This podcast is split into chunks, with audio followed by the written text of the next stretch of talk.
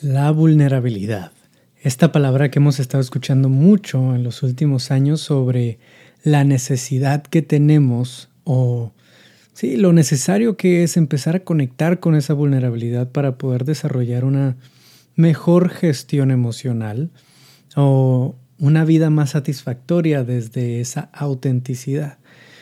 Y hoy justamente quiero hablar sobre por qué es importante conectar con esa vulnerabilidad y cómo el conectar con esa vulnerabilidad nos da cierto grado o cierto incremento en nuestra invulnerabilidad. Y ahorita voy a explicar un poco más a qué me refiero con eso, porque son dos cosas que se escuchan muy contrarias, ¿no? la vulnerabilidad y la invulnerabilidad, pero tienen mucho que ver y ahorita vamos a ver por qué. Pero antes de eso, antes de hablar del tema, eh, primero que nada, me presento aquí. Yo soy Ricardo Rivera, director de este proyecto, del proyecto Voices of Brotherhood y del podcast El Hombre de Hoy como anfitrión. Me presento de nuevo porque tengo rato que no ando aquí en estos rumbos del podcast, porque han dado para un lado y para el otro temas personales, temas de proyectos y apenas me estoy haciendo de un equipo un poco más grande para todo esto. Estaba haciendo todo esto por mi cuenta y ya es hora de empezar a crecer. Así que heme aquí de nuevo, voy a intentar, no voy a prometer nada, pero voy a intentar estar muy presente de este lado, ¿no? Porque sé que además de que hacer el podcast me encanta, sé que le ha ayudado a muchos de ustedes que, han escuchado desde el episodio 1 y recomiendo que escuchen desde el episodio 1 eh, y quiero que siga aportando de esa manera. Y hablando de aportar, ahorita tenemos espacios dentro del círculo de entrenamiento y algo muy breve, ¿no? Eh, comentarles un poco de este círculo de entrenamiento. Es el espacio de trabajo intensivo de nuestro proyecto. Es donde tenemos talleres todas las semanas, sesiones de trabajo de sombra, sesiones trabajando en las finanzas personales, en el movimiento y la terapia a través de la danza, con diferentes especialistas al respecto, temas de relaciones y sexualidad. Y somos poco más de 80 hombres ahorita dentro del círculo. Estamos dando el primer mes de prueba gratis para que puedas entrar, para que puedas conocer el espacio, conocer a los demás hombres y decidir si prefieres quedarte, ¿no? Si por alguna razón tienes problemas en la parte económica y demás, pero quieres estar ahí, mándame un mensaje. Sí, acércate conmigo, no es un espacio de que si no tienes el recurso no puedes entrar.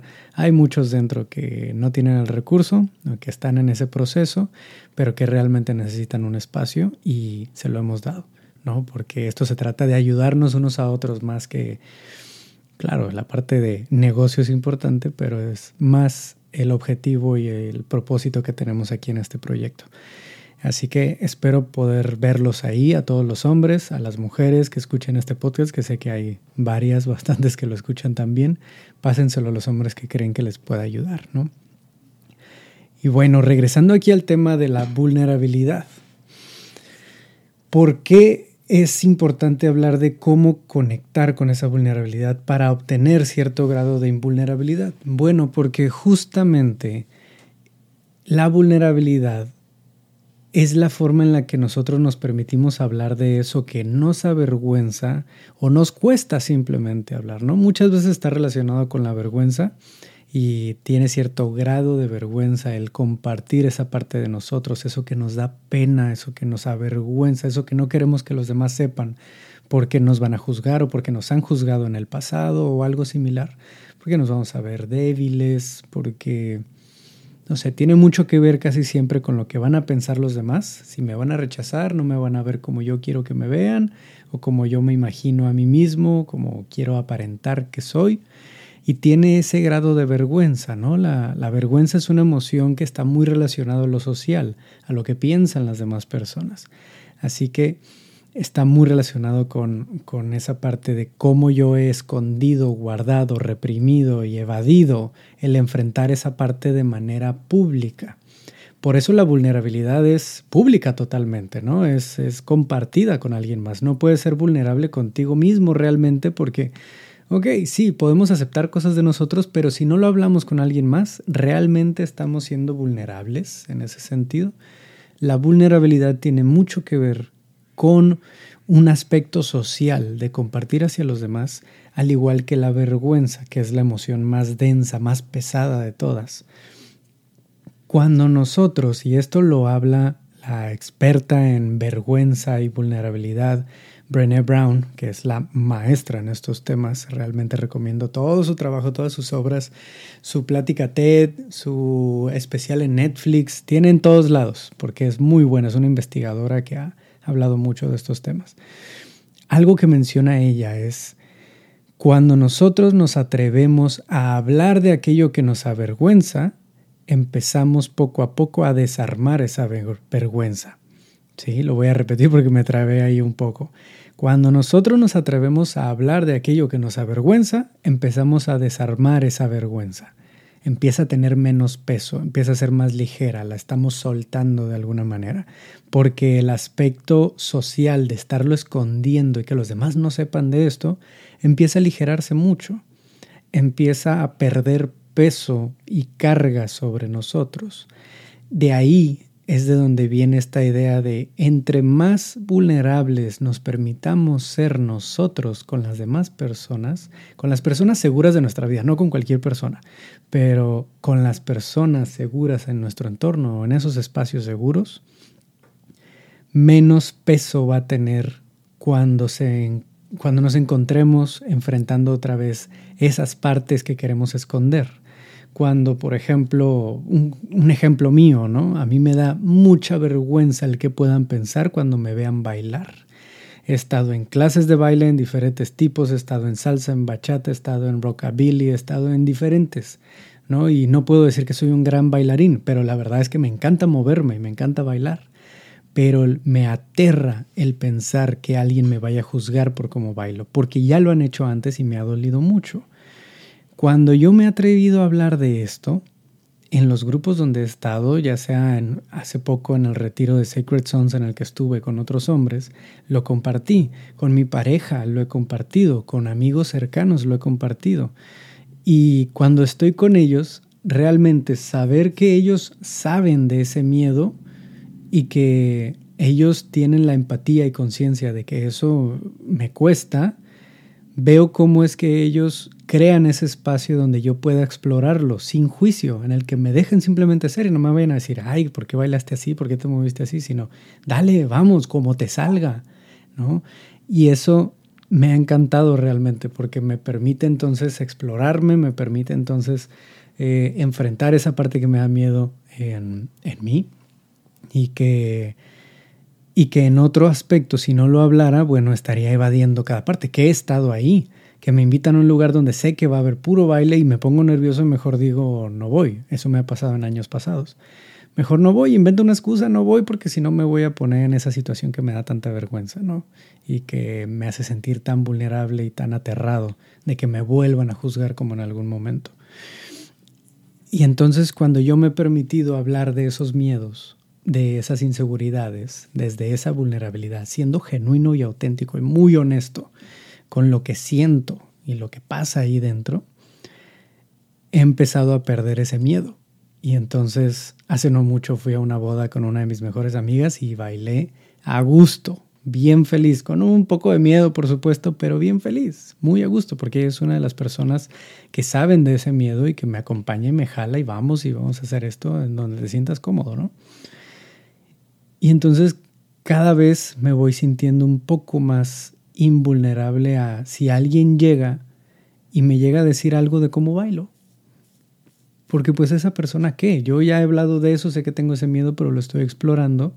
Y sé que si esas personas cercanas mías no me han juzgado por tener ese miedo y por cómo lo hago, porque esta persona que tal vez no conozco tanto o que no es una persona segura para mí, tendría que afectarme, ¿no? Y es algo que se ha ido desarrollando, que puedo compartir con lo personal, se ha ido desarrollando poco a poco y que he visto cómo otros hombres en este proceso van desarrollando esta, esta invulnerabilidad, si le podemos decir así. No encuentro muy bien otra palabra, pero tal vez esta dureza externa, no que, no que nos volvamos fríos o que ya no nos importe nada, sino que realmente sabemos, empezamos a aprender cómo elegir qué palabras y de qué personas vamos a dejar que nos afecten. ¿Sí? Porque yo ya me he permitido hablar de esto. yo ya lo he enfrentado, yo ya me he permitido indagar en ello y sentir ese dolor o ese miedo, y cada vez ha sido más ligero. Cuando alguien más venga y me quiera decir algo sobre mí que yo ya he estado enfrentando, yo ya tengo toda la capacidad de una de dos. Saber que lo que me está diciendo esa persona no es cierto o saber que es cierto y admitirlo. Y entonces en lugar de querer evadirlo y esconderme, lo admito, sé que lo soy y lo estoy trabajando. Y entonces no hay manera realmente de que esas palabras me hagan menos. Me recuerdan algo que ya sé y que estoy trabajando, que estoy tomando toda la responsabilidad en mejorar. O lo he trabajado lo suficiente para saber que eso que yo creía de mí no es verdad. Y que lo que sea que me esté diciendo esta persona no es cierto. ¿Sí? Y que voy a tomar eso en duda, por supuesto, y decir, bueno, tal vez algo de lo que dice es cierto, pero ¿qué de esto es verdad y qué no? Yo que me estoy conociendo más a través de expresarme, de hablar, de conectar con esa vulnerabilidad.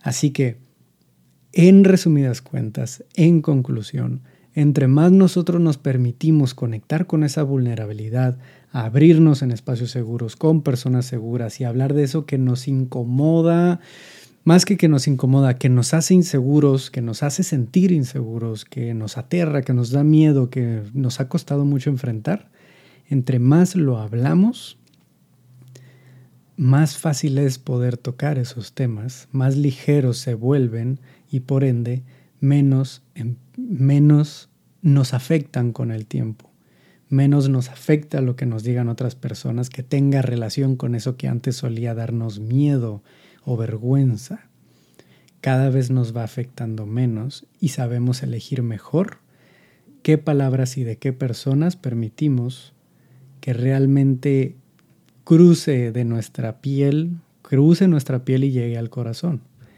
Y sabemos elegir cuáles no, de qué personas no. ¿sí? Bueno, espero haya quedado ahí un poco claro al respecto. Es algo que he ido experimentado, experimentando conmigo mismo y que he escuchado a varios de los hombres dentro del círculo de entrenamiento que mencionaba al inicio hablar de esto, de cómo notan que cada vez son menos reactivos, son, se toman las cosas menos a pecho, menos personales y que mucho tiene que ver con que todo eso que los hacía reactivos, que les dijeran y demás, ya lo han estado hablando, trabajando, ya sea en terapia, dentro del círculo y de diferentes maneras. Como eso los ha hecho sentir como, como dice esta frase, ¿no? Piel dura y corazón blando. Sienten mucho y saben sentir, pero también saben cómo resistir eso que, que no les toca, que no, que no es verdad o que al menos están enfrentando y se están responsabilizando de no de lo que pudieran decirles.